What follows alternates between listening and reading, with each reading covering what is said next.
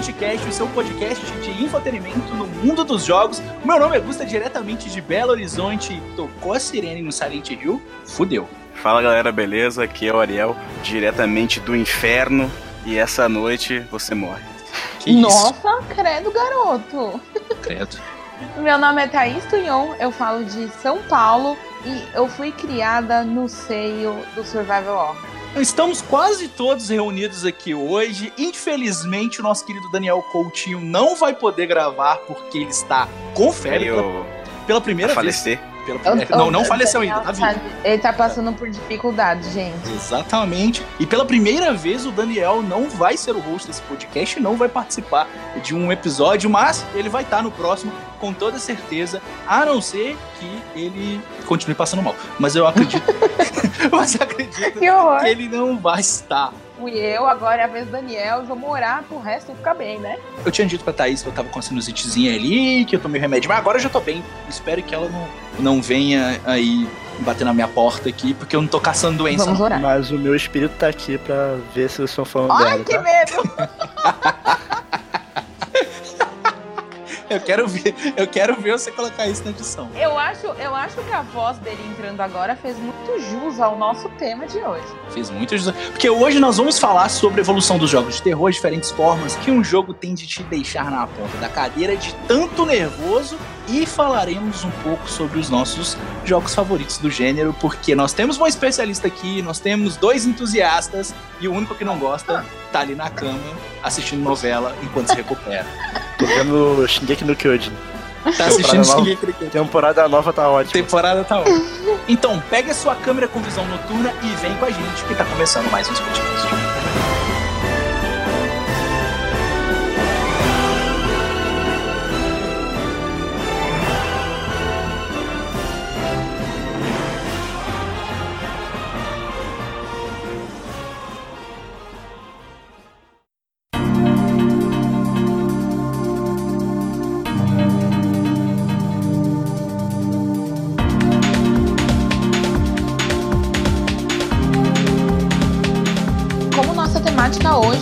Jogos de terror, nada mais do que justo da gente começar fazendo uma contextualização sobre o que é terror, não é? Tirando o fato de pegar o ônibus de manhã cedo, lotado. Morar no Brasil, né? Outro tipo de terror.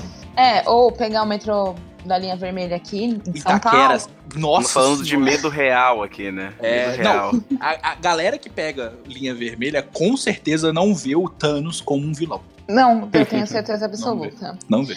Mas, gente, o que, que é terror? O terror, ele é uma sensação de medo extremamente intensa. E o medo nada mais do que é do que uma perturbação muito angustiante de um risco que pode ser real ou imaginário. Então, nos joguinhos, a gente trata do quê? Do risco, teoricamente, né, imaginário. Pra mim é real. É uma simulação de uma situação real. A gente sabe que não é real, mas. Mas a parece muito sensação real, é a né? mesma, O né? Nemesis é real, sim. Olha pra. Até Ele que vai me quebrar a provem o janela- contrário. Até que me prove o contrário, eu fico olhando pra janela da minha casa, não. Você não vai quebrar. A vantagem é que a gente tá num ambiente controlado, mas a cagada é a mesma.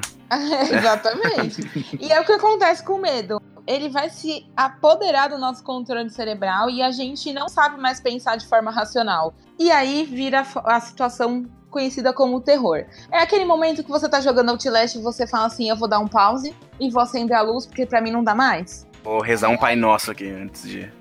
Eu, olha, eu não tenho muito problema com o jogo de terror, mas Outlast eu não jogo. É, o, gente. o, o, o Outlast eu, eu dropei na primeira porta, assim. Na primeira Ai, porta gente, eu ouvi um barulho assim, eu. eu A Thaís é a mais eita. corajosa desse Eu desse terminei. Com, com, com Eu Você terminou? Você jogou Os o dois. segundo? Os dois? Joguei os dois, é. Mas você tá doido. Não jogo, não jogo. Não jogo. Inclusive, eu tenho até um stories pra comprovar que eu terminei. Não, mas Não, eu- ninguém eu vai acredito. duvidar. Ninguém Não, ousa duvidar. Se tem, se tem alguém que termina jogo de terror, não importa o quão assustador seja, é você. É, porque a pessoa foi criada na teta do Survival Horror, né? Não, se o Ariel virar pra mim e falar assim, ah, eu terminei Outlast, eu não acredito. Ai, ai, ai. É, e assim, falando sobre os joguinhos mesmo, o que, que acontece com os joguinhos de terror? Ele sempre deixa a gente numa situação muito vulnerável, deixa a gente em estado de alerta e é aquela sensação que a gente nunca sabe o que vamos encontrar na próxima porta que será aberta ou a próxima esquina que vamos dobrar, né? Ou a escada que a gente sobe. Exatamente, pensei a Exato. mesma coisa, Augusto. Leu meus pensamentos. A gente nunca sabe. Inclusive, para isso, pra gente contextualizar ainda melhor como os jogos de terror fazem uso da mente humana pra deixar a gente com aquele medo real oficial, O que eu a de cagaço.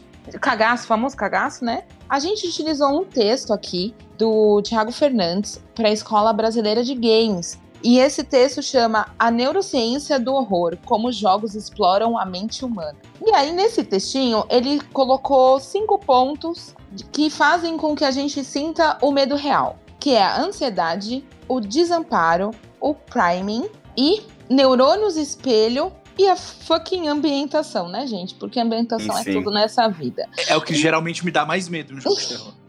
Sim. A ansiedade ela sempre surge após uma ameaça real ou potencial, e aí a gente fica naquele estado de alerta com um perigo iminente e tipo, meu Deus, o que vai acontecer agora? É mais ou menos quando você ouve uma janela quebrando no Resident Evil e você fala, ok, ferrou. É quando a gente não, não viu nada, mas a gente já fica em alerta. A nossa sensibilidade já fica aguçada, nossos sentidos, e a gente tipo, vai acontecer alguma coisa. Vai dar Precisa- ruim. Vai dar ruim. Vai dar ruim. E como seria o, o desamparo? Desamparo é porque a gente tá sempre desamparado nos joguinhos de terror, né, gente? Porque a gente geralmente Os melhores são muito- assim, né? Exato, porque geralmente a gente não tem lá muito como se defender. Então, ou tem escassez de recurso, ou realmente você não pode se defender, como é no caso de Outlast, você não pode se defender, a sua defesa é correr, se esconder. Uau! Uau, que gostoso, não é? Às vezes eu me pergunto por que, que eu gosto tanto disso. Mas sei lá. Gosta de Não. sofrer, né? É porque, que é porque que- o, o medo, ele. Ele, Ele tem um fator ele é, viciante também. é, ele é viciante. Ele, até por esse fato a gente tá num ambiente controlado e tu sabe. Ele é fascinante. controlado, tu tá num ambiente controlado, tipo, tu dá uma satisfação, um certo prazer, porque tu tá quebrando uma barreira que tu mesmo tem, né? Exatamente. E rompendo um limite que tu tem. Então, eu creio que por isso seja algo tão, Tão viciante, mas ao né? mesmo tempo tu fica ali, né? Aquela agonia. Sim, Agora, o que seria priming? Priming eu achei um contexto super interessante porque é uma parada que eu não fazia ideia que existia e faz todo sentido. Que é o quê? A influência que nós temos a uma exposição prévia de um estímulo X que vai acarretar numa resposta a esse estímulo. Exemplo, a sirene do Silent Hill. Quando Nossa. toca a sirene, meu amigo, você já sabe, mundo invertido, é o inferno na Terra, acabou. Então, Thaís, e essa questão do priming existe também a- in- na inversão dos valores, né? Não só do Exato. medo, mas também da segurança. Como, por exemplo, quando a gente entra na, na sala segura do Resident, toca aquela musiquinha, tu já sabe, ó, Ai, Agora relaxante, maravilhosa. agora eu tô Aqui eu tranquilo. Aqui eu E estou às vezes, seguro. exato, e às vezes, por exemplo, como no Resident Evil 2 Remake, você sempre tá seguro perto da sua da sua máquina de escrever, né? Só que no Uhum. Resident Evil 2 Remake, meu amor, você tá no hall, maquininha de escrever, seu baú amado e o Mr. X vai atrás de você. Então, às vezes pode acontecer também essa situação contrária que o Ariel acabou de falar. E eu achei muito legal isso no Resident Evil 2, porque eu- eu achei que eu ia estar seguro e o Mr. X ia descer na escada, me olhando, e eu o quê? E eu Como? espero que no Resident Evil 3 eles usem essa mecânica parecida, assim, sabe? Da surpresa. possível remake, Não né? existia ambiente seguro. Porque, cara, é o Nemesis, porra. Então, né? Inclusive, essa didática de seguro, não existir um ambiente seguro, foi muito bem explorada no Remoter Tormented Fathers, que foi Sim. um joguinho que a gente já falou dele em uma Falamos das aqui. nossas gravações de Now Playing. E ele utiliza foi no muito Now dessa Play mecânica. número 5, se eu não me engano. Exato, lá no começo. Isso, é. Splitcast Sim. número 5, Now Play. Exato. E ele usa bem dessa mecânica de que não existe ambiente seguro. Porque, teoricamente, num ambiente real de terror, não existe um ambiente seguro, né, gente? Não existe.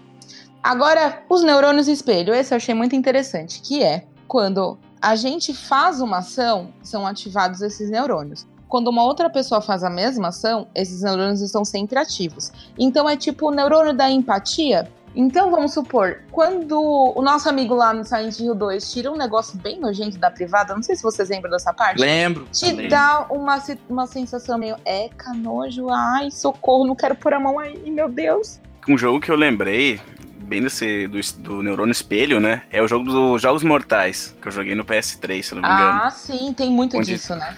Tu ia fazer ali as, as missões e tu, nossa, o que esse cara tá passando, pisando no vidro, tirando um negócio do olho. E é bem como tu disse, não era comigo, mas a sensação de dor era quase a mesma. Né? Era quase a mesma, aquela aflição, né? A É aflição, quando a gente dá exatamente. aquela retorcida no corpo, né? Exatamente. Ah, E agora aí. falando, agora falando da ambientação. Vocês sabem por que, que os joguinhos de terror usam tanto essa temática de noite, chuva e tudo mais? Tem um palpite, tem um palpite, mas, mas siga, siga, siga. É por conta do nosso ciclo circadiano. O ser humano é um, um ser do dia, ele não é um ser da noite. Bom, tem seres humanos que são mais da noite, mas teoricamente, lá no nosso instinto mais selvagem, à noite nós somos mais suscetíveis a nos ferrarmos. Ou seja, nós somos mais vulneráveis. É, ontem foi Então- quando eu fui assaltado, foi de novo. Oh, meu Deus. Então, eles sempre usam muito essa temática da noite, por isso que é tudo muito escuro, pra deixar a gente vulnerável. Então, eles usam muito bem dessas coisas efetivamente psicológicas pra deixar a gente com o cagaço real oficial, né, gente? E é interessante porque fo- foge um pouco daquela, ques- daquela questão de, ah, ah, o jogo de terror tem que ter isso e aquilo, ah, tem que ter pouca munição, tem que ter ambiente escuro. A gente vê que engloba muito mais coisas do que apenas isso, né? E isso tá junto, mas na hora que o pessoal vai elaborar o conceito do jogo, pensar em como é que vai- fazer aquele jogo, eles pensam em várias questões, né? Tipo, Vários aspectos. pô, Que essa a do neurônio espelho. imagina, né? Sim, Essa sim. do neurônio espelho é muito interessante. Que muitas vezes a- a gente até sente aquilo quando tá jogando, mas não, não sabe o termo, não sabe que como chamar, né? E- Exato. Às vezes até aquela sensação de claustrofobia que a gente sente em alguns jogos. Deixa a gente com aquela necessidade de sair daquele ambiente rápido. É muito interessante. É muito interessante mesmo. Como eles conseguem manipular tudo isso e colocar dentro do jogo de uma forma tão assertiva. Às vezes pode dar errado. Essa é a palavra certa, isso que tu usou. É manipular, exatamente. Eles manipulam aquela experiência, aquele ambiente, criam, né? Como se fossem esses, esses jogos que tu vai num shopping, às vezes tem essas celas do medo, assim, sabe? Sim, É um ambiente que tu sabe que tá controlado, e quando tu entra ali sabendo disso, tu aceita aquela ideia, né? Deixa ela. Tu aceita a ideia e, e, e deixa vivenciar ela. E por isso que a gente fica com tanto medo, sabe? exato. Porque eu não acho que se eu tivesse na rua agora, tivesse um maníaco atrás de mim, eu sentiria algum prazer nisso, ou Hum. pagaria pau como eu pago pro Nemesis.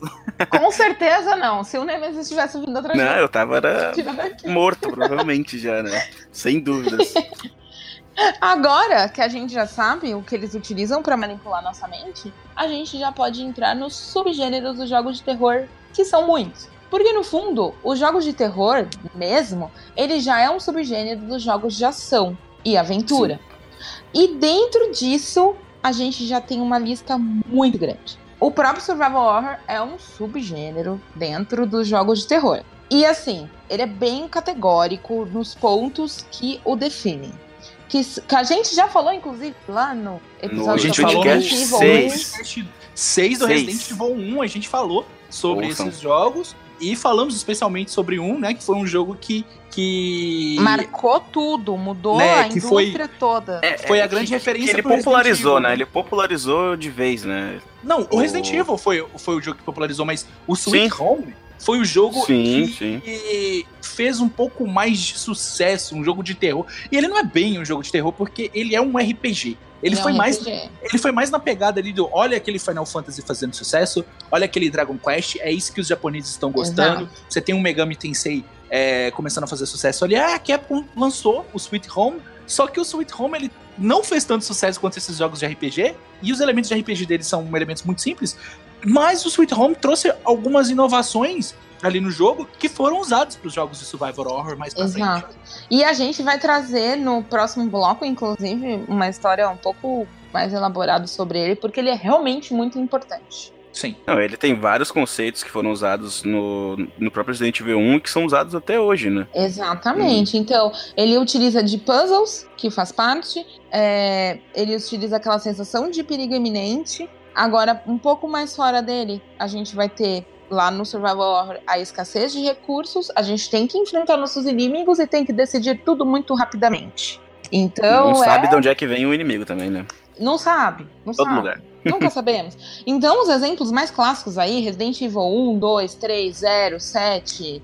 É, por 4, aí, né, Thaís? O 4 não, também, né? gente, o 4 não é. O 4 é ação, entendeu? É outra coisa. Dead Space, que é um jogo moderno, que eu acho que da última geração é o melhor jogo de survival horror que tem. O- Eu gostaria o- de citar novamente, inclusive, o Remote Tormented Fathers, porque ele trouxe muito a essência do que seria um survival horror, agora atual, que se perdeu um pouco, eu achei, ao longo Mas ele anos. também, pelo que tu falou, ele é mais um gênero psicológico, né, Thaís? Um terror Ele mais é, psicológico, assim, ele né? traz também. Aí é que tá, galera. O, o terror psicológico, ele nada mais é do que os elementos do survival horror com aquelas características maravilhosas de perturbar a sua mente. Então ele é muito mais imersivo e ele manipula a sua cabecinha. Então, o principal aí, Silent Hill 1, 2 e 3, vai manipular a sua cabecinha pesada. O terror psicológico, o Silent Hill foi o grande, a grande bandeira, né, dele, assim, que... Foi. Assim como Resident Evil foi o primeiro ali, o... Não digo o primeiro, mas o... Que alavancou Precursor. o survival horror, né? O Silent Hill veio com uma pegada totalmente diferente e desgraçando a cabeça das pessoas, né? Desgraçou a cabeça das crianças, gente. Eu só fui conseguir zerar o ninguém Silent. Hill. Eu só, eu só zerei Silent Hill, gente. Depois de velho. Com a tua mãe criança, segurando a tua mão, né? Oh, meu Deus. Foi de dia, duas horas da tarde, só rachando. É nessa hora que você vê que a criança foi realmente criada na teta do terror, Jogava quando ela madrugada. termina Silent Hill com 13 anos de idade. hein? Criança- De madrugada. De madrugada. É, Tá lá, não tinha hora. o resto das outras crianças estavam dormindo ou assistindo o filme, enquanto Aí Thaís tava estava jogando. Silent Hill. Acontece, né, gente? Acontece. Outra categoria é o terror gore. Seria o terror gore. Ele pode ter ou não características de survival horror, ele pode ter ou não características de terror psicológico, mas a base dele é apenas o terror e sanguinolento pacas. Ele é mais aquele- sangue, sangue, violência. Ele, ele, ele é o jogo, o, o terror gore é aquele que ele pode te dar medo, mas a função principal dele, pelo menos na minha concepção, é te É violência. horrorizar. Não, é, ser, é ser visceral, né? Ele, ele quer cho- chocar pela imagem. A gente pode dar um exemplo É, é o Agony. O Agony que saiu O Agony é né? total.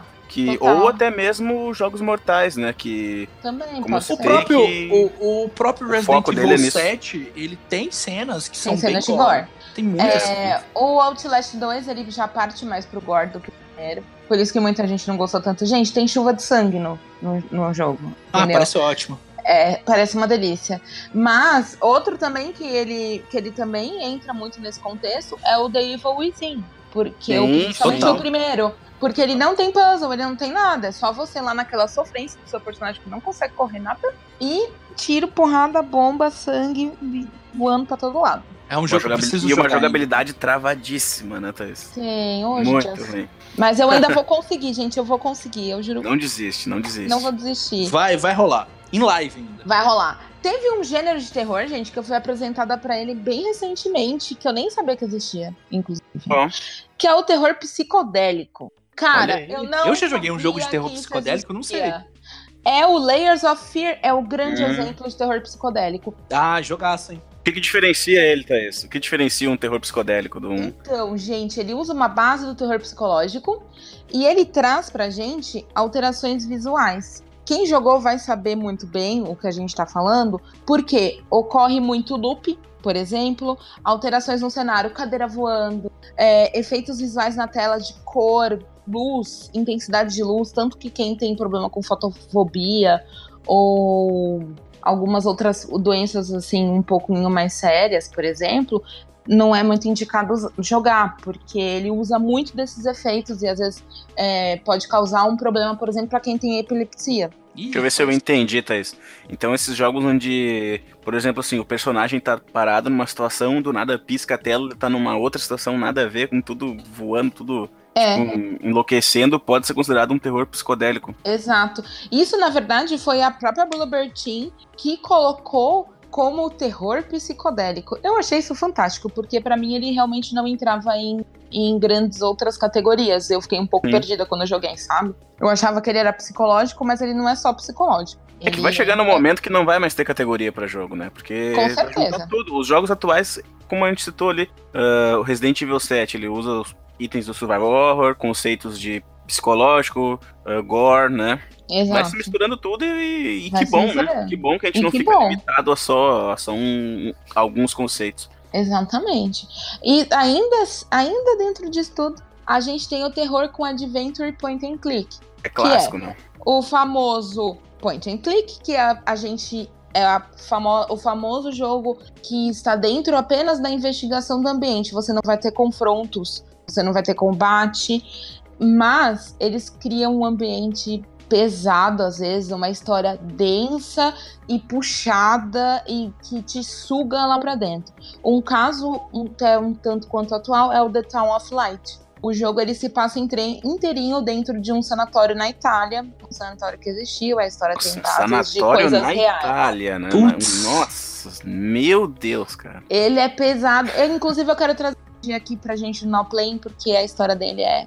Um outro, Boa. outro jogo clássico, assim, que eu me lembro, nesse tipo de Adventure Point and Click, é o Phantasmagoria, aquele, né, que, Sim, que tipo, é bem pesado até. Acho que eu- puxado. Não digo o primeiro, mas... são puxadas. É, Não, eu acho que o, o- o Primeiro, primeiro. Eu não sei se foi o primeiro jogo point and click de terror a fazer sucesso, mas que fez muito sucesso e é antigão, né? É o Clock Tower, né? Sim, é que eles são da Total. mesma época ali. Os dois são de 95. Tá Mas tudo junto, né? Clássico São Clock dois. Tower. gigantes, né? É, gigantes não, porque o Phantasmagoria, ele não... Ele, ele é muito conhecido, mas, né, não, não, não Ah, teve sequência até próprio- pela polêmica, né? Nem o próprio Clock Tower é um jogo gigante, assim. Ele é um jogo É. que, dentro do Adorado, nicho, Tem, né? dentro do nicho, ele é um jogo muito famoso e adorado. Só Verdade. que saiu, Nossa. saiu desse espectro, você sai e você pergunta pra uma pessoa assim que não tá tão acostumada com o gênero, você pergunta, ah, me fala um jogo de terror aí. A pessoa vai te falar Silent Hill, a pessoa vai te falar Com Resident certeza. Evil, porque elas conhecem os nomes, mas ela não, não vai falar do Clock Tower. Eu me lembro de ter jogado um Clock Tower no PlayStation 3, eu não lembro se foi o 3 ou 4, o Clock Tower Tem, 3 ou ele 4. é até um pouquinho. Uma pegada melhor. bem diferente, né? Ele até é bem diferente, ele até um pouco. Porque eles fizeram um que foi um fracasso. Aí depois eles, se eu não me engano, aí depois eles fizeram um que Clock Tower muito 3, bom e Clock não Tower teve. 3 é do. Play 2, né? É Play Acho que 2. jogos desse estilo ainda tem um espaço, assim. Por exemplo, se eles anunciassem um remake do Clock Tower 1 com aquele mesmo Eu ia estilo amar. assim, de jogabilidade. De repente até Eu acharia Switch. fantástico. Imagina Eu ia que muito Switch, alguma feliz. coisa assim. Se Eu encaixaria ia bem, ficar né? muito feliz. Porque é um jogo incrível. Ele é maravilhoso. Aquele Scissor Man vindo atrás de você, cara. Você nunca Já sabe o que você vai encontrar Thaís? com aquele cara. Podendo jogar Clock Tower deitada, né? Tudo apagado. Fonão de ouvido, fonão no de ouvido. Switch. Nossa. Eu ia ser um ser humano Aí, mais aí, aí eu comprava o Switch. Agora, o último gênero, porém devem existir outros gêneros e você ouvinte, se você souber de mais algum, fique à vontade pra falar pra gente depois, se a gente deixou de falar.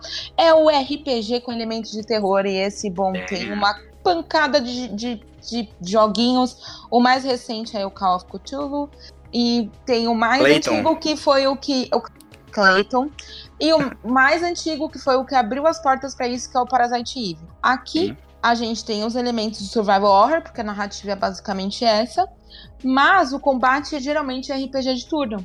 Combate Não, e- de RPG de turno, então, Se o E é Daniel bem- tivesse aqui, ele diria que Bloodborne tá dentro dessa categoria.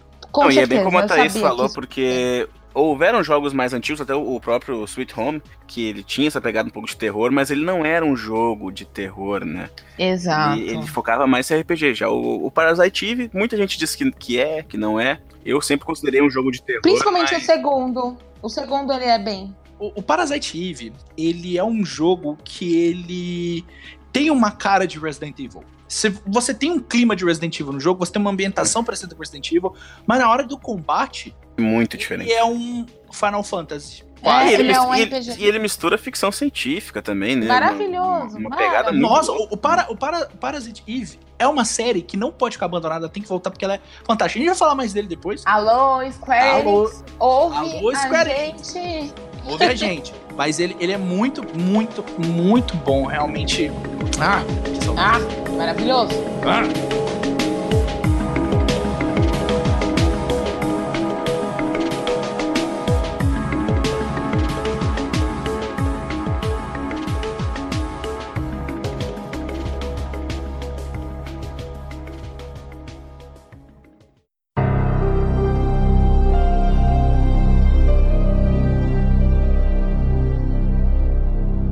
Quando os videogames começaram a ganhar popularidade, não necessariamente eles vieram com jogos de terror estabelecido como nós conhecemos hoje. Não, não tinha. Nem quando eles começaram a serem mais populares também, né? Começaram a se desenhar como um gênero e subgêneros foram surgindo, igual a gente falou no último bloco. Então a gente teve alguns jogos com algumas ideias que se aproximavam bastante do que a gente foi ver no futuro. E é o que a gente chama de proto survivor horror. Foram os primeiros jogos que foram aparecendo ali que tinham um ou outro elemento que hoje são comuns em jogos de survivor horror. E a gente tem uma lista até bem generosa de Pensa, jogos. né? É uma, uma lista boa e uma lista que eu nem sabia que existia direito. Acho importante a gente citar também que os videogames, eles são uma mídia recente, né? Nova. Que se popularizou ali a partir dos anos 70, podemos dizer assim, né? Mas o terror, ele já é explorado há muito tempo em outras mídias, como cinema, por exemplo, a literatura.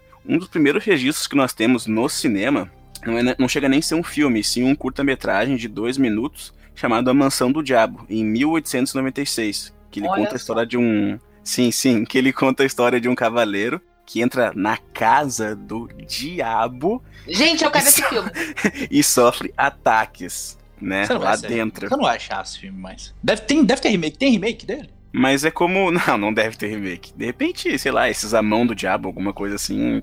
É, deve- deve ter alguma alguma ideia, coisa. né? Tem um joguinho aqui que é um desses Proto Survivor Horrors daquela época, que saiu em 1981 para uma plataforma chamada NEC PC 6001, que tem um nome muito bom, que é Yushu. Kyosousen Nostromo, que é uma Sim. homenagem, uma homenagem ao Alien, né? É isso mesmo. Ele até saiu algum, um pouco tempo depois, né, do primeiro filme do Alien. E o gameplay dele, é- você vê que é um jogo que tem muita inspiração ali no Alien, porque você tem que entrar em compartimentos de uma nave para pegar alguns itens. E todos esses itens são naipes de cartas de baralho para você saber o que são. Só que a gente tem um porém. Enquanto você tá ali andando para pegar esses itens nas salas, né, você tem o alienígena te perseguindo. Ah, Ele é eu só quero. um- ele, é- ele é só uma pontinha cabeçuda que lembra muito um alien mesmo. E você é uma bolinha. Mas ele tá ali te perseguindo. Então a gente já teve aquele conceito de urgência, de bater um pouco de medo ali, porque se você. Se o alienígena te pegasse, você morria, né? E você tem também a questão da Safe Room, que tem um- uma área vermelha no cantinho da tela, que ela é sua Safe Room. Quando você tá lá, o alienígena não vem. Agora pode acontecer dele entrar dentro da sala que você tá, ou então ele te pegar nos corredores. Aí você tem que tomar. Eu só. Thaís. Há Eu muito quero. tempo já, já existia um Alien Isolation, viu? Ai, gente, melhor jogo. Joguem. Joguem. Aí saindo lá de 81, vamos para 82. Que saíram uns títulos aí bem interessantes, que é o Haunted House pro Atari 2600 e o 3D Monster Maze para PC. Joguinho do dinossauro.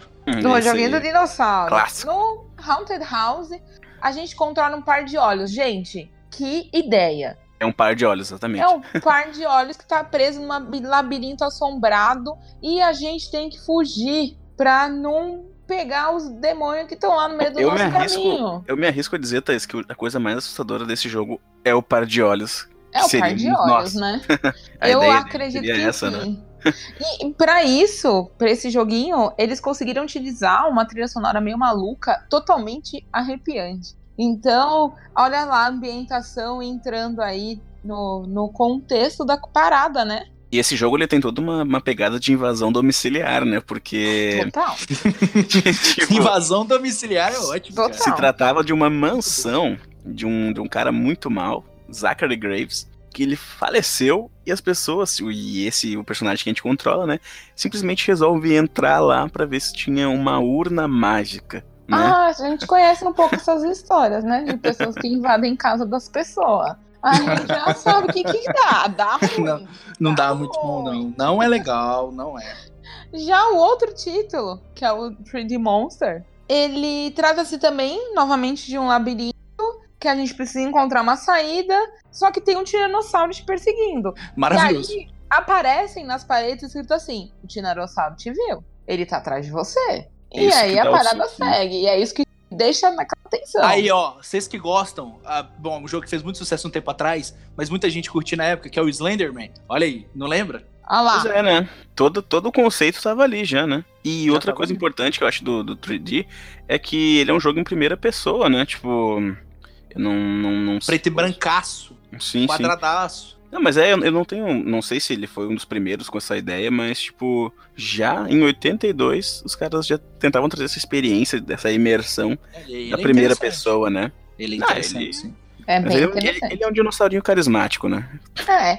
Assim, eu que sou uma pessoa que amo, amo retro games. Eu Uhum. só de ouvir a lista eu já fico, gente, eu preciso jogar. Preciso Quer jogar jogar tudo já. Já quer jogar lugar. tudo. Quer jogar, quer comprar original todos os jogos, quer ter na prateleira ali, É. quer fazer tudo. É, inclusive eu sou uma pessoa de joguinhos de prateleira, gente. Eu gosto de ter meus joguinhos lá. Mídia física é. ali.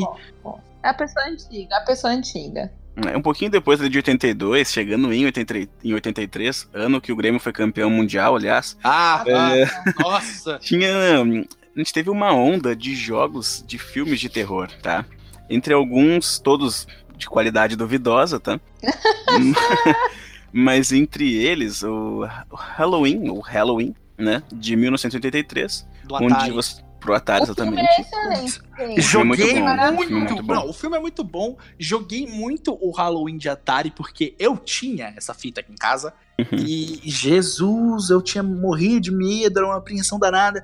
Mas ao mesmo tempo que. Não, não, cara, eu, eu odiava o jogo e gostava ao mesmo tempo. Era um mix de Mas isso, mas isso acontece sim com a gente que joga joguinho de terror, né? Não, e eu não sei se, se tu sabe, Thaís, ou os ouvintes, mas esse jogo tu controlava uma babá e tu tinha que salvar as crianças de um Ela tinha uma assassino que é o. Michael Myers, É o né? Michael Myers. Mentira. E a coisa gente, que eu achei eu muito massa, uma coisa que eu achei muito legal desse jogo é que quando o assassino tá próximo de ti, toca a música do Ah. Halloween. Versão. Atari.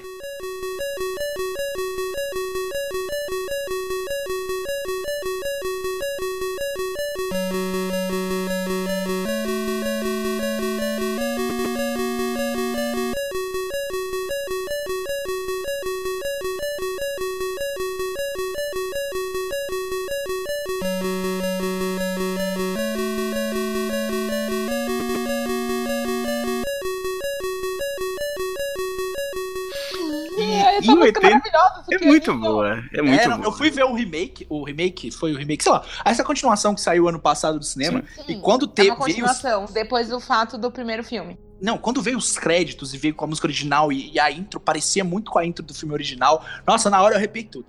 É, não Não, sei vocês, mas só essa música já dá um. Nossa, na hora eu peguei e falei assim, esse filme vai ser bom. Sim, honestíssimo, foi muito bom. Em 83 também saiu o Texas Chainsaw Massacre, também conhecido como Massacre da Serra Elétrica, mas que na verdade é uma motosserra, né? Não é uma serra elétrica.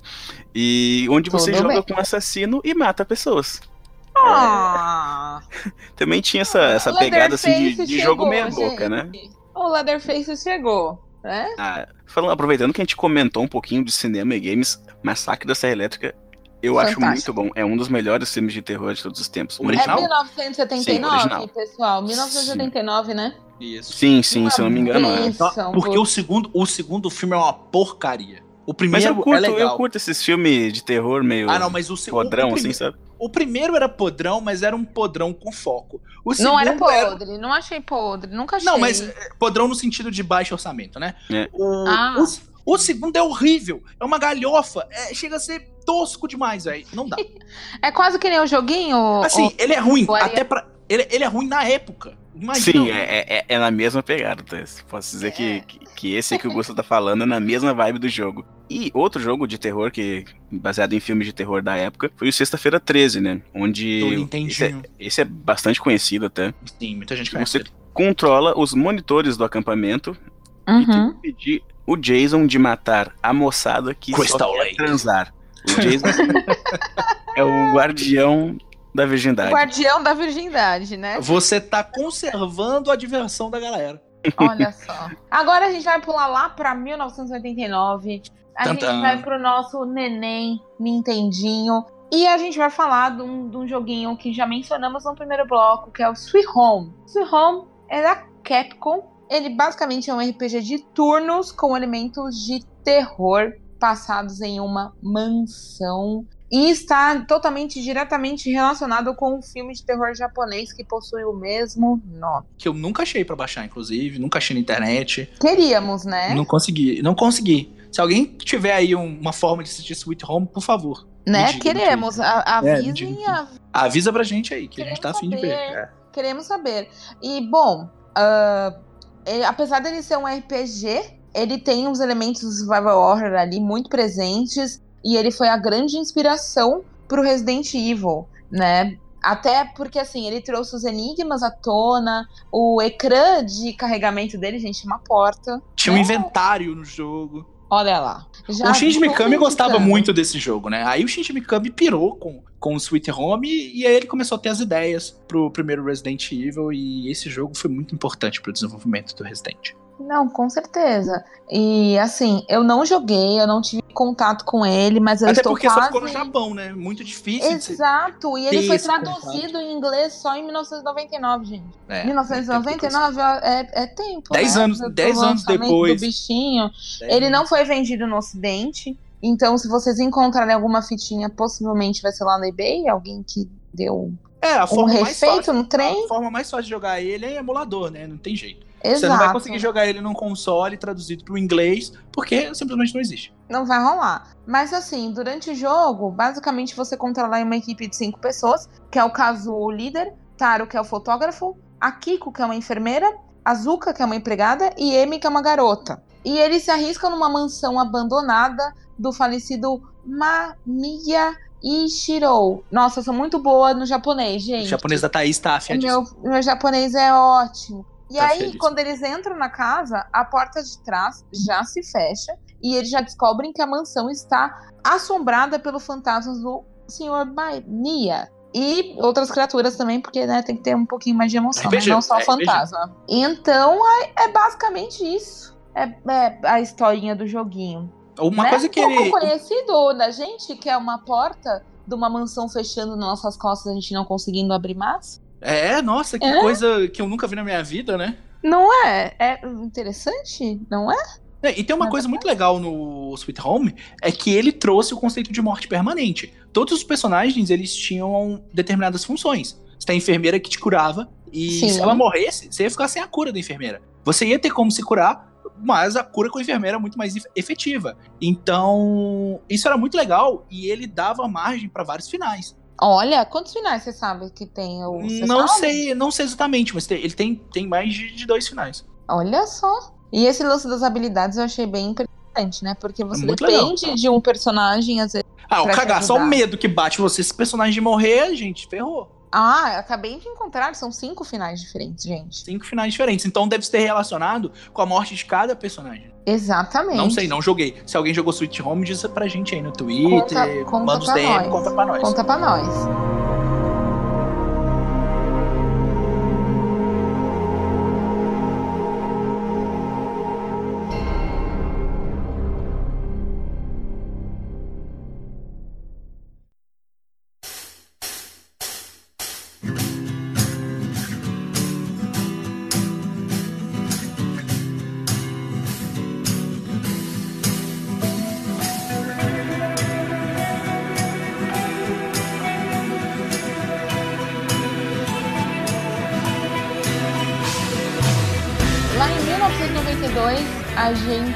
Chega num ponto que é um divisor de águas, que é o Alone in the Dark para PC, tá? Não confundam com os Lindo. outros.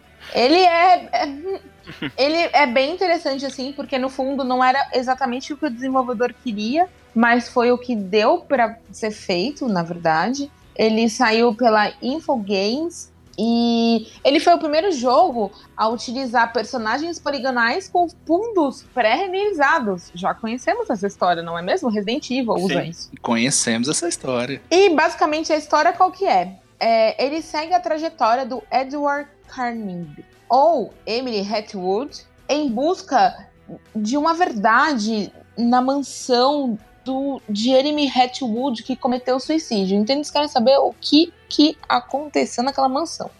E, bom, basicamente ele envolve muito suspense segredos e mistérios a serem desvendados, coisas que nós já sabemos também onde tem, não é? Criaturas assustadoras por toda parte. Então, assim, por mais que tenha toda aquela debilidade, né, daquele momento, coisas que eles não poderiam evoluir tanto, o terror tá ali, né? O suspense, o terror mesmo, né? Porque você não sabe o que você vai encontrar, você não sabe se você vai conseguir efetivamente terminar com aquele inimigo ou não. Eu joguei zero do Alone in the Dark original. Eu nem sabia até pouco tempo que existia um Alone in the Dark antes daquele do PlayStation, que na verdade é uma continuação, né? Desse primeiro jogo. Eu tava ouvindo o, o, o Speedcast 6, que a gente falou sobre Resident Evil, Aham. e a gente Que a citou o gente citou Dark, também né? sobre ele. Isso. E o Gusta comenta isso aí, que ele, que ele pensava que o Alone in Dark tinha surgido no PlayStation 1, né? Né? Eu nem Junto sabia que com tinha Resident, mas a gente vê que eu tenho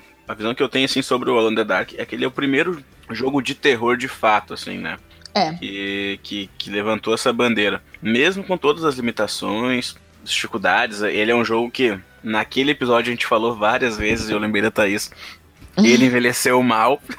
Ai, gente, E assim, eu eu- ouvi essa frase. Quantas vezes a gente falou envelheceu mal naquele, naquele E splitcast? todas as vezes a Thaís fechava a mão querendo dar um soco no cara. Agredia a gente tipo o Kyle, ou aquele. É Exatamente. que, assim, bom, já expliquei algumas vezes pra vocês o conceito que pra mim é muito furado do envelhecer mal. Sim, sim. Não, mas eu achei interessante que nesse splitcast tu diz que tu fala a mesma coisa, que tu achava assim, ah, era o que dava pra fazer. E, tipo, se Sim. os caras tivessem como fazer melhor, eles teriam feito, né? Teriam feito, tanto que o próprio desenvolvedor, ele não ficou 100% feliz com o que ele conseguiu entregar. Só que ele também não esperava que o que ele conseguiu entregar fosse trazer tanta diferença pra gente, né? Fosse ser uma referência tão grande gente pra tudo que a gente que, tem hoje. que ele Gente. quase criou o gênero, né? Quase. Exato. E outra coisa, ele roda em qualquer computador, tá? Ah, O não, você com certeza, mais né? É fácil, é fácil de encontrar ele pra jogar. Alone in the Dark tem a mesma idade do que eu, então com certeza ele roda em qualquer PC. E outra, é super passível de vocês conseguirem rodar eles até naqueles sites online, quando você quer dar uma matadinha no trabalho. Perdão, Brasil, mas é, acontece. Você pode entrar lá É aquela digitar, procrastinada "Alone in às the Dark". duas e meia da tarde, pós Rola. horário de almoço. Rola, gente, rola online, sem precisar baixar. Não, e ele tem mesmo essa pegada, assim, dos puzzles que a Thais falou, né? Até Tem. porque ele era um detetive, né? Ele era um agente, alguma coisa assim. Exato. E ele traz também até muito lance de point and click. Ele é basicamente, né, um point and click. Ah, E essa é uma das sagas que, nossa, seria tão bom, né, se fosse revisitada e É, eles até tentaram trazer uns jogos, uns jogos mais recentes, mas o último que eu joguei, se eu não me engano, do PS3, Nossa. é bem ruim. É bem ruim. muito fracos, são muito fracos. Eu lembro um jogo no PS2 que era muito ruim. O melhor mesmo é do PlayStation 1, que é o. É o 2? É, não. The é New do- Nightmare. The New Nightmare, que é do PlayStation 1. Nightmare. Foi Alone esse que eu Dark, joguei. The New Nightmare do Foi PlayStation esse 1 que é o melhor. joguei. É esse aí que eu joguei. É, o Alone in the Dark, ele, ele é uma franquia que, assim, eu Ele é vejo uma que quem gosta de jogos de terror... Sim, sim, é uma franquia de terror que quem curte os jogos do gênero cultua por tudo que representa, mas que não teve tantos jogos bons, assim, né, ao longo da história, né? É, eu acho que ele, ele ficou muito no New Nightmare. O Alone in the Dark, ele basicamente foi o, o grande pai do que a gente tem hoje como jogos de terror, mais focado ainda na- nos, nos subgêneros que a gente falou, que é o Survival Horror. Exatamente. E falando também de jogos que tiveram uma releitura e, e que, na minha opinião, esse sim, se manteve um nível alto de, de qualidade dos jogos. E em 93 nós tivemos Doom, que Ah. é um outro estilo de Clássico. jogo de terror, né? Mais Clássico. porra louca, podemos dizer assim. FPS. Onde o verdadeiro demônio no inferno é você. Né? O Eu só verdadeiro quero demônio dizer é, uma coisa. é o jogador. Eu só quero dizer, John Romero, eu te amo. Aí, ó, e estará aí, entre nós. declaração, de amor aí. Vai estar na BGS, João Romero. Espera que nós vamos estar lá com você. Eu vou desmaiar.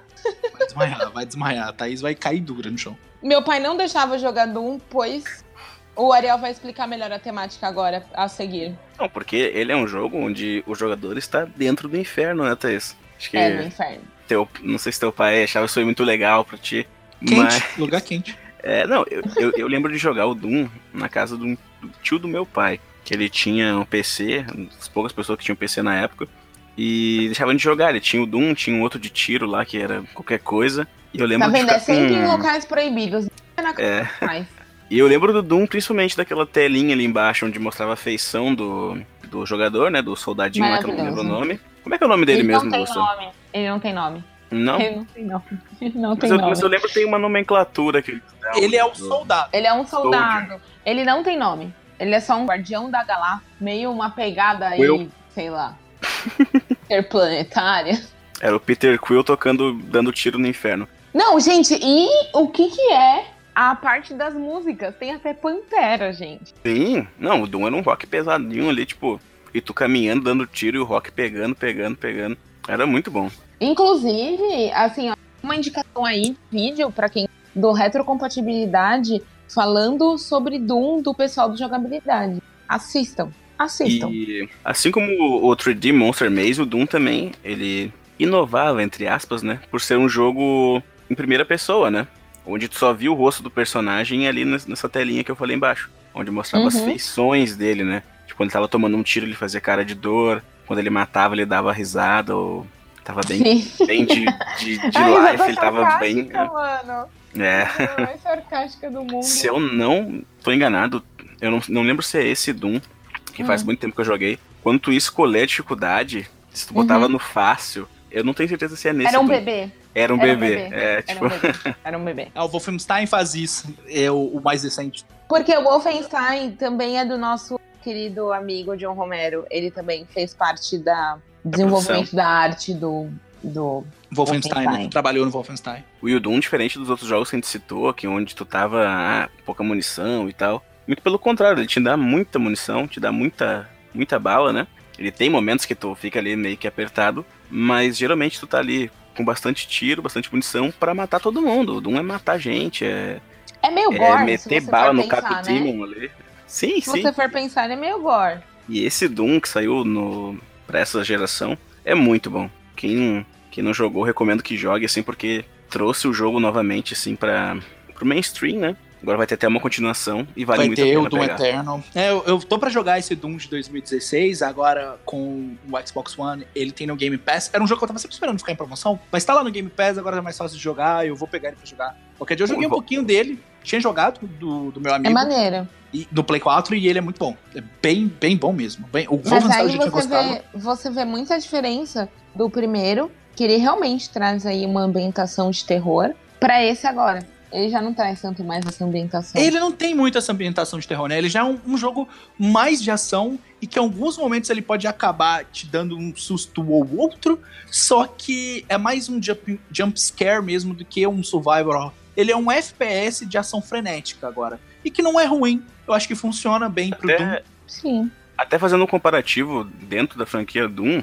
o último jogo que eu me lembro, assim, grande, que tinha saído de Doom foi o Doom 3 pra PC. Esse eu joguei Sim. bastante. 2005, ele saiu pra, Sim. pro Xbox original também, que chegou. Era um jogo bom, inclusive. Era um jogo muito, bom. muito bom. Os muito gráficos dele, na minha opinião, continuam Na muito época, Bem caros era a bonito. lindo. Não, até hoje eu acho bem bonito. Até hoje eu acho que um jogo, se você não for exigente demais, você vê que é um jogo bem feito. E jogo Ah, escuro, né? gente, eu acho bonito Escuro. até hoje ainda o primeiro Doom. E eu fiquei super chateado na época que ele não saiu pro PlayStation 2. E eu tava com muita vontade de jogar ele, e eu vi a galera jogando na Lan House, jogando no PC, e eu ficava, nossa, esse jogo tem que lançar pro Play 2, tem que lançar pro Play 2, mas Eu lembro que ele era super escuro e tinha ali a, a questão da lanterna, já tu, pode- tu podia usar a lanterna, mas sem mirar e manter a lanterna. Se eu não me engano, a pistola só tu conseguia usar com a lanterna. E eu lembro que vinham uns amigos meus do- da escola na época aqui em casa pra gente jogar Doom. E cara, ficava todo mundo com muito medo, assim, porque era muito escuro. Tu não conseguia enxergar o que que vinha, assim, ficava, nossa senhora, e agora? E agora? Olha lá, o Muito que a bom. gente já falou lá no Sim, é, o, o sobre essa, Perigo essa iminente. parte do perigo iminente e também pelo fato da gente ter muito medo, se sentir vulnerável à noite, não é? É uma coisa que Também. é bem utilizada nos joguinhos de terror mesmo. tu tá numa nave, no meio do nada, num outro planeta, numa escuridão, os demônios estão pintando e bordando, e tu acaba de descobrir que a porta do inferno foi aberta. Olha que tô- delícia! É um ótimo Só lugar pra se estar, eu acho. Tirar umas férias, né? Eu acho, eu acho ideal, inclusive. Nas próximas tu não vai no Jalapão, vai pro, vai, pra, vai pro pro mundo de Doom, Vai né? pro mundo de Doom. É. Gente, Jalapão à noite só Deus. Uma cobra, tem um você, trem lá, é, que você é que passou por essa experiência pode ter sido ter, ter um pouquinho de terror. A gente teve esses exemplos do Alan the Dark, do Doom, que são jogos de terror, mas eles, apesar de, de terem feito sucesso, né, tanto o Alan the Dark quanto o Doom, até mais, o grande boom do survival horror veio em 1996. No dia 22 de março, a Capcom lançou o primeiro Resident Evil, aquele jogo que elevou o gênero lá em cima e apresentou o survival horror de forma mais popular para todo mundo e foi trazendo mais jogadores. Foi aquele grande sucesso, o jogo que o gênero estava precisando. Ele pegou elementos de vários jogos que vieram antes, inclusive do Switch Home, que a gente já citou aqui, pelo fato do Shinji Mikami ser muito fã do Sweet Home, e ele também já trabalhava na Capcom na época, e ali a gente teve o Resident Evil como esse grande percursor que provavelmente é o primeiro jogo de survival horror de muitos jogadores de videogame. A gente tem que salientar aqui que o Resident Evil, como a gente já citou, a gente vai citar um pouco mais esse episódio, porque foi um episódio muito especial, mas foi ele que coroou o, o gênero, como a gente conhece ele hoje. É, ele juntou tudo que a gente precisava em um jogo só. Foi, foi o Resident Evil, ele foi a grande referência de survival horror, ele foi o jogo que levou esse nome mesmo, né, que ele ganhou essa essa essa nomenclatura foi com o Resident Evil. Tanto é que a gente fez o, o O podcast termo, né, do- em si é, foi termo criado si, no, no primeiro Resident Evil, no primeiro Resident onde na Evil. tela inicial, se não me engano, na tela de save dizia seja bem-vindo a um mundo de survival horror, né? Maravilhoso. Eu amava aquilo, gente. Eu amava quando aparecia aquilo. Então É. assim, o, o Resident coisa na minha vida quando isso não aparecia mais no remake. Ô, gente, ô, Ô, cara, tira! ô, ô vacilo, hein? Ô vacilo. Tem coisa que não precisa tirar, né? Tem coisa que não precisa tirar. A telinha podia deixar. A telinha podia deixar. A abertura com os atores a gente entende porque não tem mais. Então, o, o- o Resident Evil abriu a porteira e começou a vir muito jogo de survival horror naquela época. Muito Muita jogo coisa. diferente foi surgindo ali naquele, no longo daqueles cinco anos ali, seis anos, em que o PlayStation 1, ele. Não só o PlayStation 1, né? O Nintendo 64, o Sega Saturn e o Dreamcast que veio no início da geração, também tiveram vários jogos ali que, que tinham Resident Evil como sua grande diferença. A gente tem um episódio 6 que a gente falou aqui o cast inteiro sobre ele, que foi o episódio que a gente fala sobre Resident Evil. Seis, número É, seis. o número 6, a gente falou sobre o primeiro Resident Evil, falou sobre o remake. Então, se vocês quiserem saber um pouco mais sobre Resident Evil, a importância que ele Só tem pro survival horror, né? Como um todo, vai lá nesse episódio, ouve que vocês vão ficar muito bem informados aqui. Bom, e a partir dele começou, né? Em 98 a gente já teve a continuação que é Resident Evil 2, que foi o meu primeiro Resident Evil, meu primeiro É contato meu com a filho. série. Melhor É. jogo de todos. É o Foi- Resident Evil definitivo pra mim. É, Ele foi aí que eu fui embalada, gente. É foi, foi ali que eu, achei, que eu achei fantástico, tudo aquilo que eu passei com Resident Evil. Eu jogava junto com os meus amigos e, e era sempre muito legal. A gente passava os cagaços junto e era muito bom. Resident Evil 2 tá no meu coração, Grandes emoções. tá no meu coração ali.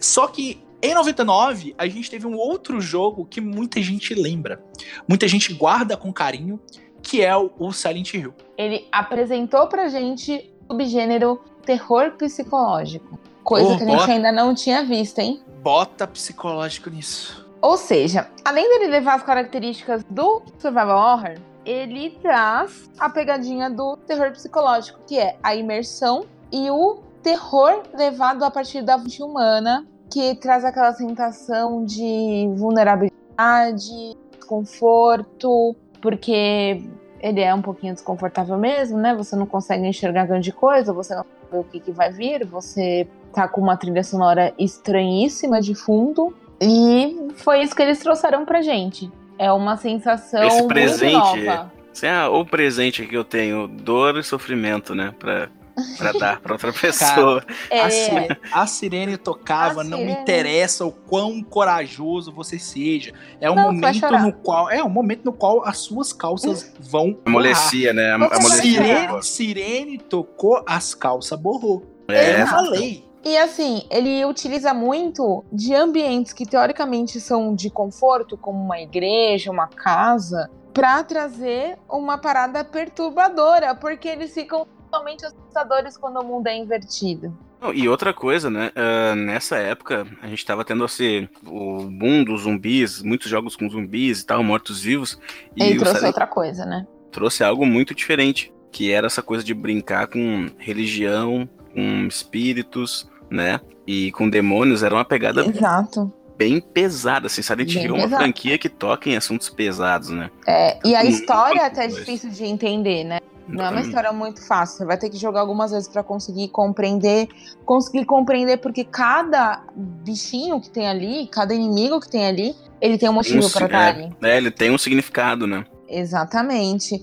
E assim, vale focar que ele é tanto um jogo de terror psicológico que o foco dele não é combate. Tanto que o combate dele é horrível. Ele é horrível, gente. Gente, ele é sofrido. Porque o foco dele não é esse. Obviamente, você vai enfrentar ali alguns chefes pra você evoluir na história. Mas o restante é super passível de você passar correndo, se escondendo, fugindo. Porque o foco dele não é esse. O dano do Silent Hill ele é, ele é mental, ele não é Exato. físico. Tu, tu não tem tanto medo assim de, de tomar um dano, tu tem medo de morrer. Quando um bicho te, te pega no Silent Hill, tu morre, né? E outra coisa que, que eu acho legal, todo o combate, né? Mesmo ele sendo bem ruim, bem travado, ele tinha ali aqu- aquela questão de tu poder atacar com arma branca também, né? Com, Sim. com pé de cabra, essas coisas todas. Bastão. Pô, eu, eu achava as cutscenes muito lindas, esse jogo. Nossa, sim, sim. tão muito. marcante final de geração, quanto... né? Sim, sim. Não, é, ele, ele, ele aproveitava bem. Ele... E tão marcante quanto a Sirene era aquela névoa, né? De Silent Hill. O barulho do radinho também. Que foi usado totalmente a favor, né? Porque É. o hardware não conseguia fazer exatamente o que eles queriam que fosse feito. Então, vamos botar uma névoa aí. Vamos Isso aí eu chamo de inteligência. Isso Claro. é inteligência. É, alguns jogos que a gente até já citou muitas vezes utilizaram muito isso a seu favor. Até às vezes para gerar uma dificuldade. E no caso aqui foi para gerar essa sensação de, de terror. E até, eu não sei vocês, mas na minha cidade aqui, sempre quando tem névoa, até, sei lá, Silent minha Hill. vizinha deve dizer, ó, Silent Hill. nunca Ah, jogou, nunca jogou e ó, Exatamente. estamos Não, em Silent Hill. Aqui não é, não é tão frequente quanto é, porque aí faz mais frio. Só que aqui, de vez em quando, né, principalmente em BH, porque tá no meio de uma serra, tá? De vez em quando você vê ali de manhã cedinho. Cara, o meu bairro fica totalmente Silent Hill. Se toca uma sirene, eu juro pra vocês, eu juro que as pernas, as pernas ficam bamba na hora. Pode ser até um Um sino. sino de igreja. O radinho começa a fazer.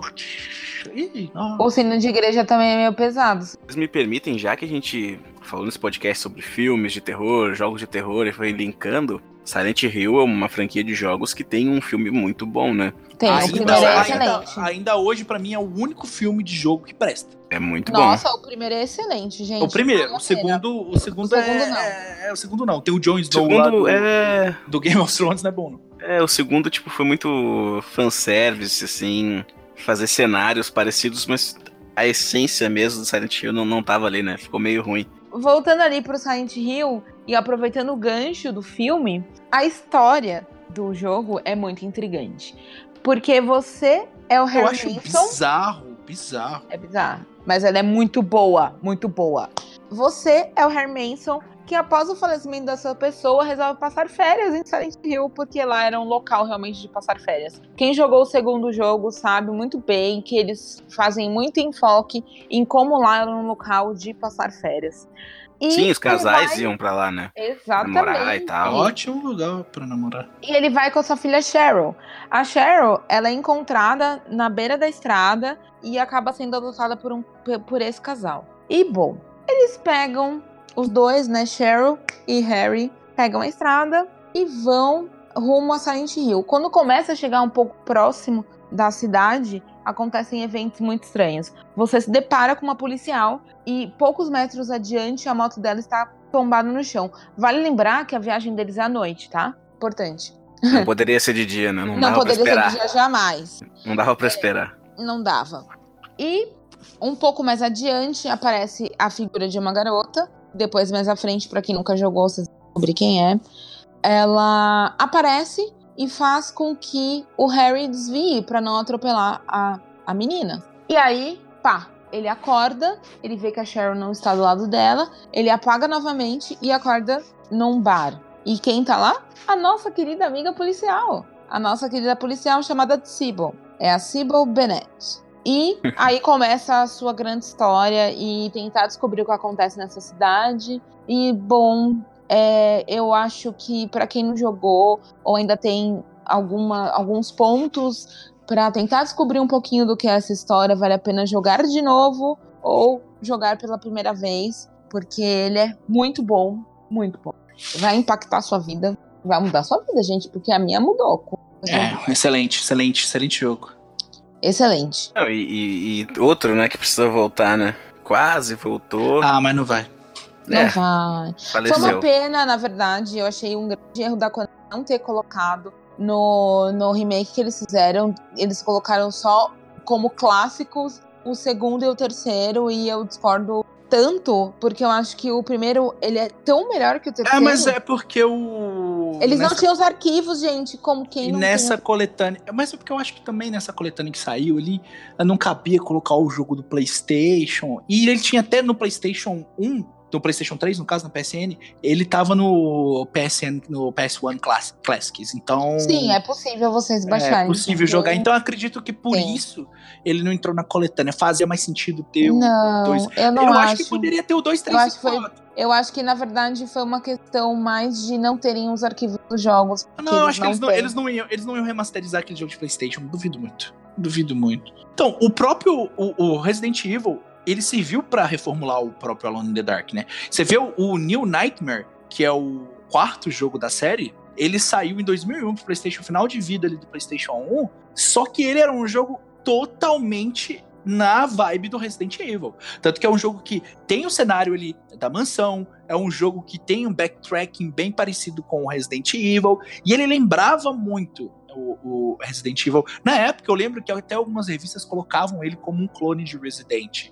E eu conheci o in the Dark por causa desse jogo. E eu acho o New Nightmare muito bom, muito bom mesmo. Eu não cheguei a zerar, mas eu tava me divertindo muito com ele. Eu não joguei os outros anteriores da série, mas eu sei que eles são bem diferentes do New Nightmare. E ele foi totalmente na vibe do Resident Evil, e isso mostra e prova o quão o Resident Evil impactou ali todo o mercado e fez com que os jogos de survival horror começassem a surgir. E dentro da própria Capcom, né, começou a surgir clones de Resident. Que foi o Ah, caso do sim. Dino Crisis, né? É. Aham, olha lá. Dinocrisis, né, cara? Dino que Crisis para os íntimos. Foi um jogo que eu joguei muito na minha infância.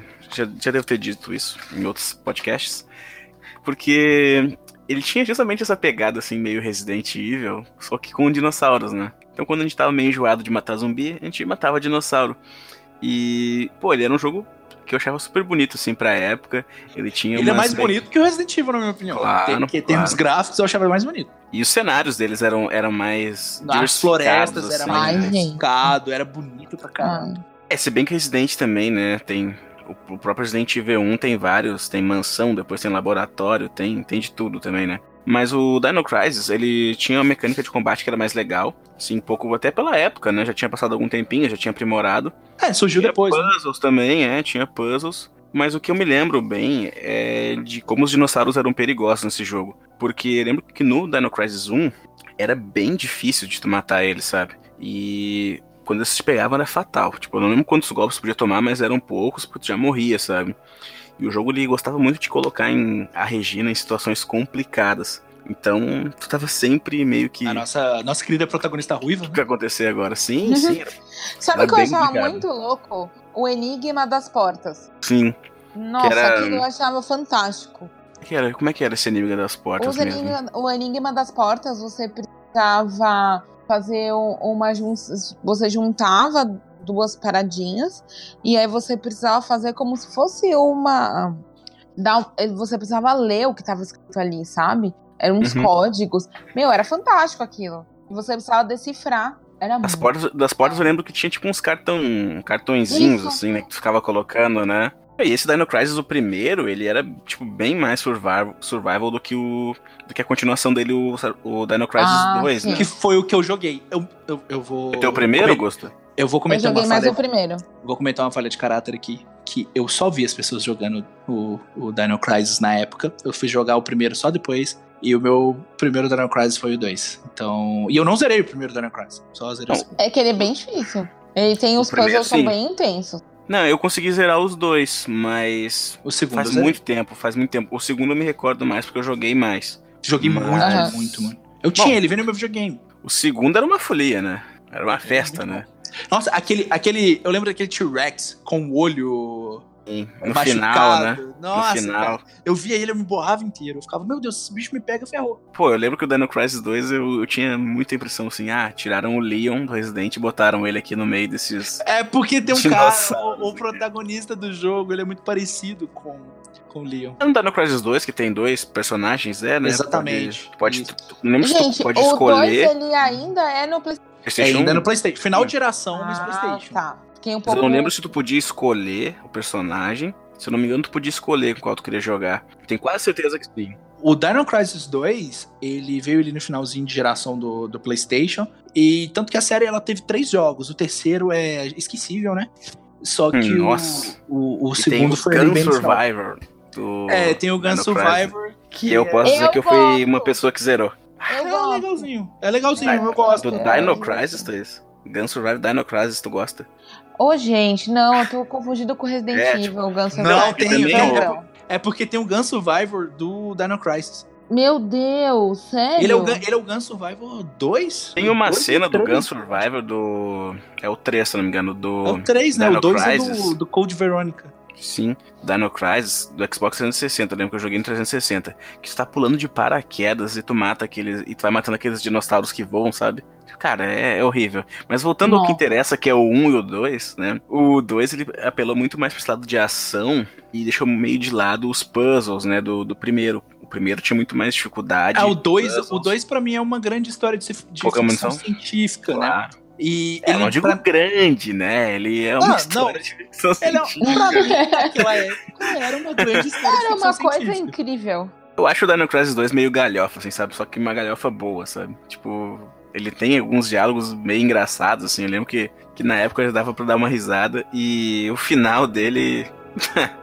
joguem. Quem não jogou, jogue aí, porque né, é o jeito que. Bom, segue aí, não vou dar spoiler.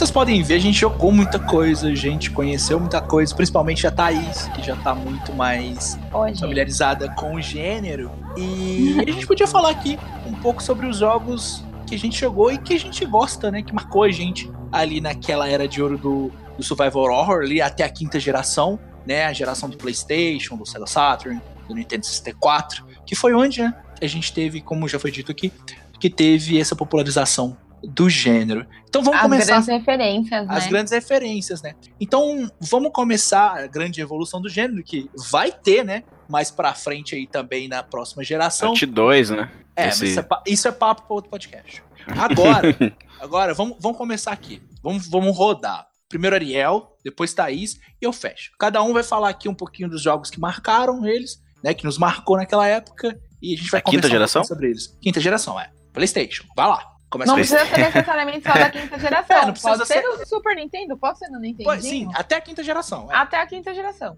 Até a quinta geração. Vai lá. O jogo que eu vou falar hoje não vai ser Resident Evil, como a gente já falou várias vezes aqui nesse podcast. Eu vou falar sobre Doom, que é uma franquia que até eu não costumo falar muito assim que, que gosto, mas jogo desde criança. Eu joguei bastante nesse tio do meu pai, como eu falei, porque só ele tinha PC na época, né? Achava divertido a questão de da dinâmica de Doom, que Doom é um jogo de terror, mas ele é um pouco mais rápido assim. Muita gente acha até que Doom não é um jogo de terror, não considera Doom como um jogo de terror, mas É, eu eu considero... mesma fiquei um pouco assim quando você falou, mas fez total sentido.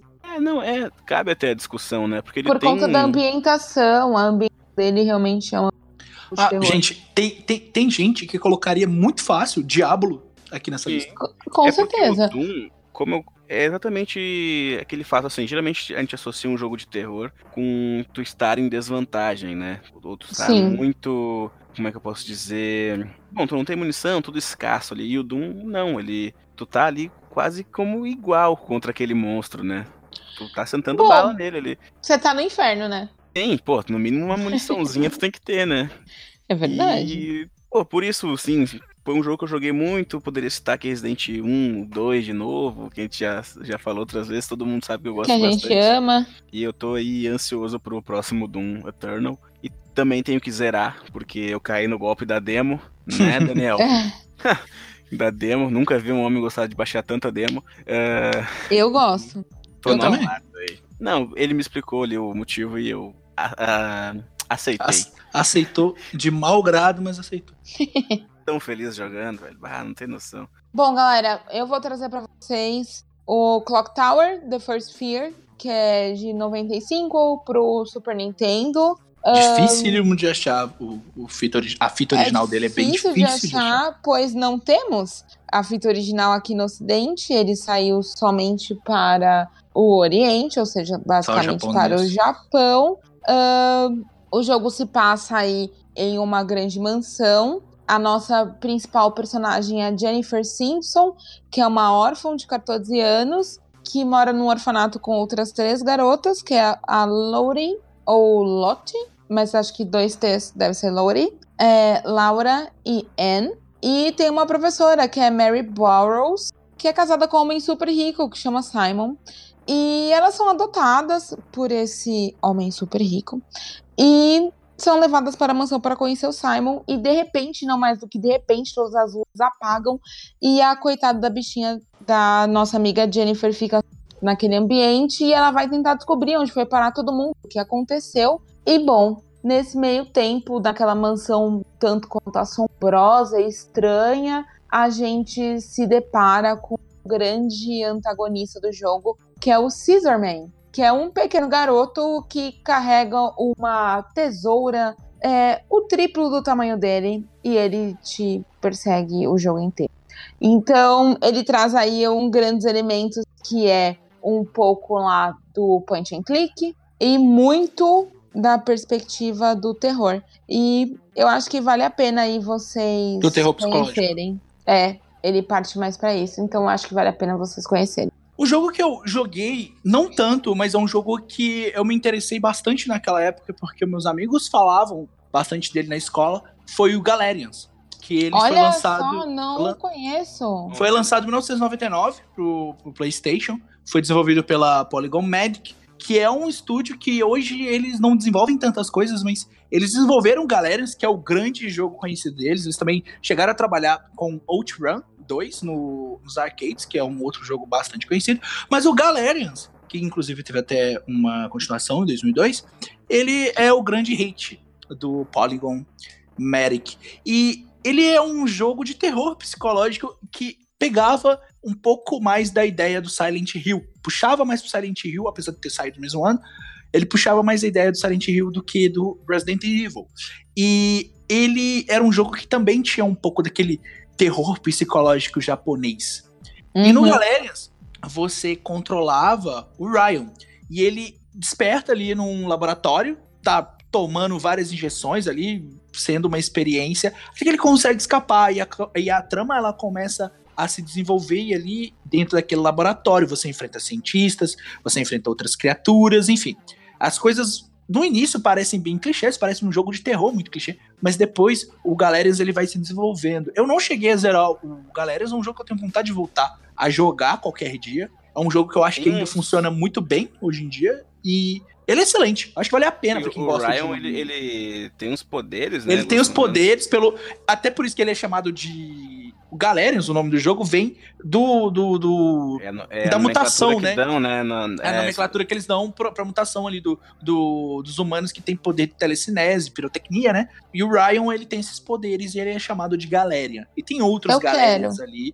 Pô, é bem bom, Thaís. É bem bom o jogo. Acho Eu que você ia quero. curtir. Eu não poderia deixar de passar aqui o Parasite Eve, principalmente o Parasite Eve 2, que me marcou muito pelo fato de que ele traz mais a o survival horror por si e ainda mantém muito o, a parte do combate relacionado ao RPG de turno, porém não tão literal. Então o, o combate ele fica um pouco mais dinâmico nesse jogo e ele vai trazer a nossa amiga Aya Bria lá em 1999. Esse jogo é lindo demais. Lindo, ele é lindo. Vocês pela Aya porque ela é linda, ela é linda, linda. E agora ela faz uma, ela faz parte da equipe que chama Mist, que está totalmente relacionado aí, é como se fosse um FBI de coisas meio paranormais, não é mesmo? Porque Era eles meio estão... Agent Scully e Agent Mulder, né? É, exatamente. Que o objetivo aí é o controle das neomitocôndrias. O que seria isso? Que são mitocôndrias que sofrem mutações e você pode demandar uma grande quantidade de energia. Por isso que você tem uns efeitos aí meio paranormais. Então, para quem ainda não teve contato, eu acho que vale muito. Na verdade, a série vale muito a pena jogar o primeiro e o segundo. Vale, vale, vale. O, o, do, o terceiro também, que é do PSP, também vale bem a pena. Vale. Vale, Vale. vale. É ele, bem é um action, bonito. ele é um action RPG, mas ele é muito bom.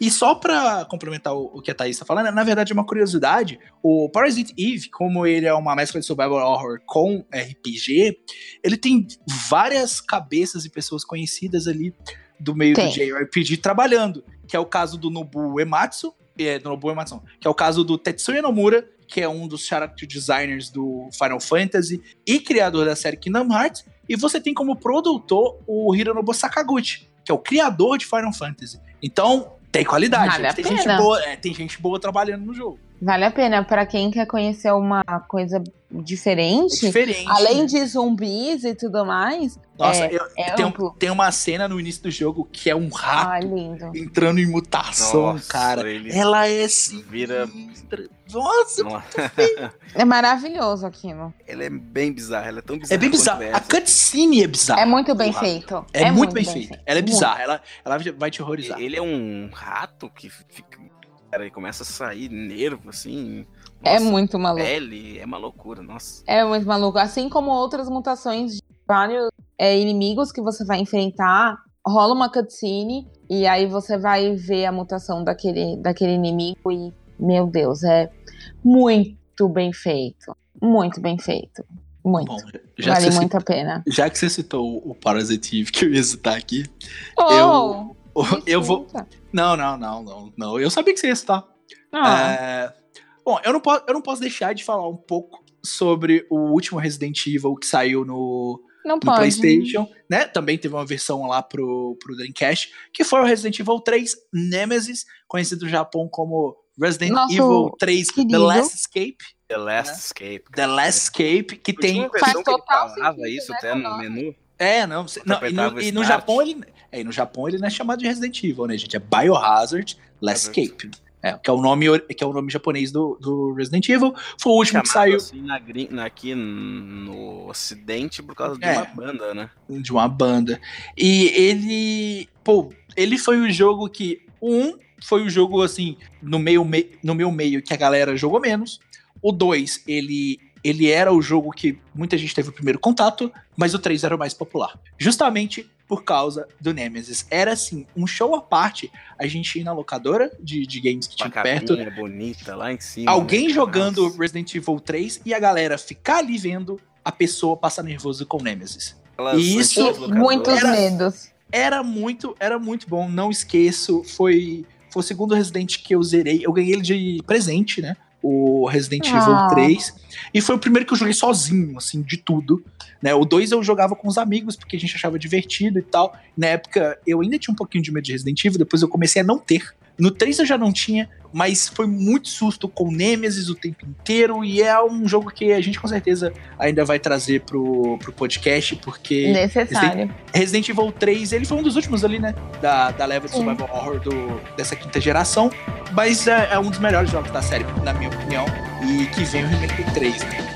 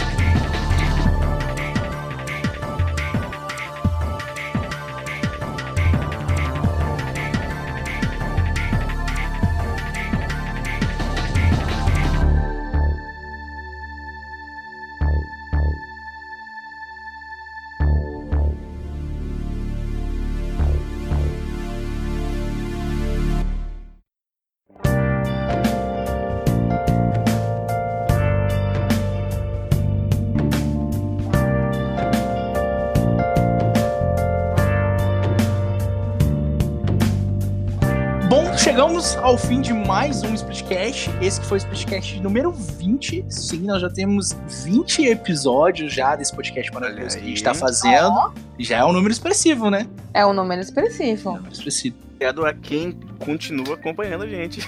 Muito obrigado por quem continua, né? Muito obrigado pelo apoio, mensagem de feedback. Em breve nós iremos fazer aquele bloco de leitura de e-mails que a gente fez no mês de fevereiro ou março, se eu não me engano. A gente vai voltar com eles, então mandem sua cartinha pra gente. Manda aí o e-mail, manda DM no Twitter, manda tweet, fumaça. manda o que vocês quiserem pra gente que vai rolar, que a gente vai falar. É, Vai acontecer. E Vai, vai, Só uma, uma consideração, tá, tá, tá cada vez mais comum, né? O pessoal mandando realmente o feedback pra gente. Isso é muito legal, porque É Muito muito, legal. maneiro. Para mandar esse feedback, para mandar essa cartinha, vocês podem mandar ali pro contato arroba splitcash.com.br. Siga nossas redes sociais no Instagram e no Twitter, que é splitcash underline no Twitter e no Instagram, tá isso? Splitcast Underline. Que é a mesma coisa, gente, olha aí. É. Vocês também podem seguir os nossos perfis pessoais no Twitter. O meu é arroba megusta182. O Daniel, que não tá aqui, vocês podem encontrar pelo arroba Daniel Coutinho Underline. Thaís, a gente encontra onde? Thaís Underline Tunon. E Ariel? Ariel underline o cruel. Então segue a gente lá nas nossas redes sociais pra gente saber quem são vocês e a gente ter esse contato. E pra finalizar o episódio de hoje, o mais cruel dos integrantes vai escolher a música de encerramento. Então, Ariel, manda aí, DJ. Então, pessoal, como o podcast foi um podcast um clima muito alegre, eu vou deixar pra a galera ouvir a música do Padre Gascoigne, em homenagem ao falecido Daniel, que eu sei que gosta muito dessa música. Você me morto. Então, Daniel, aproveite, melhore e é isso aí.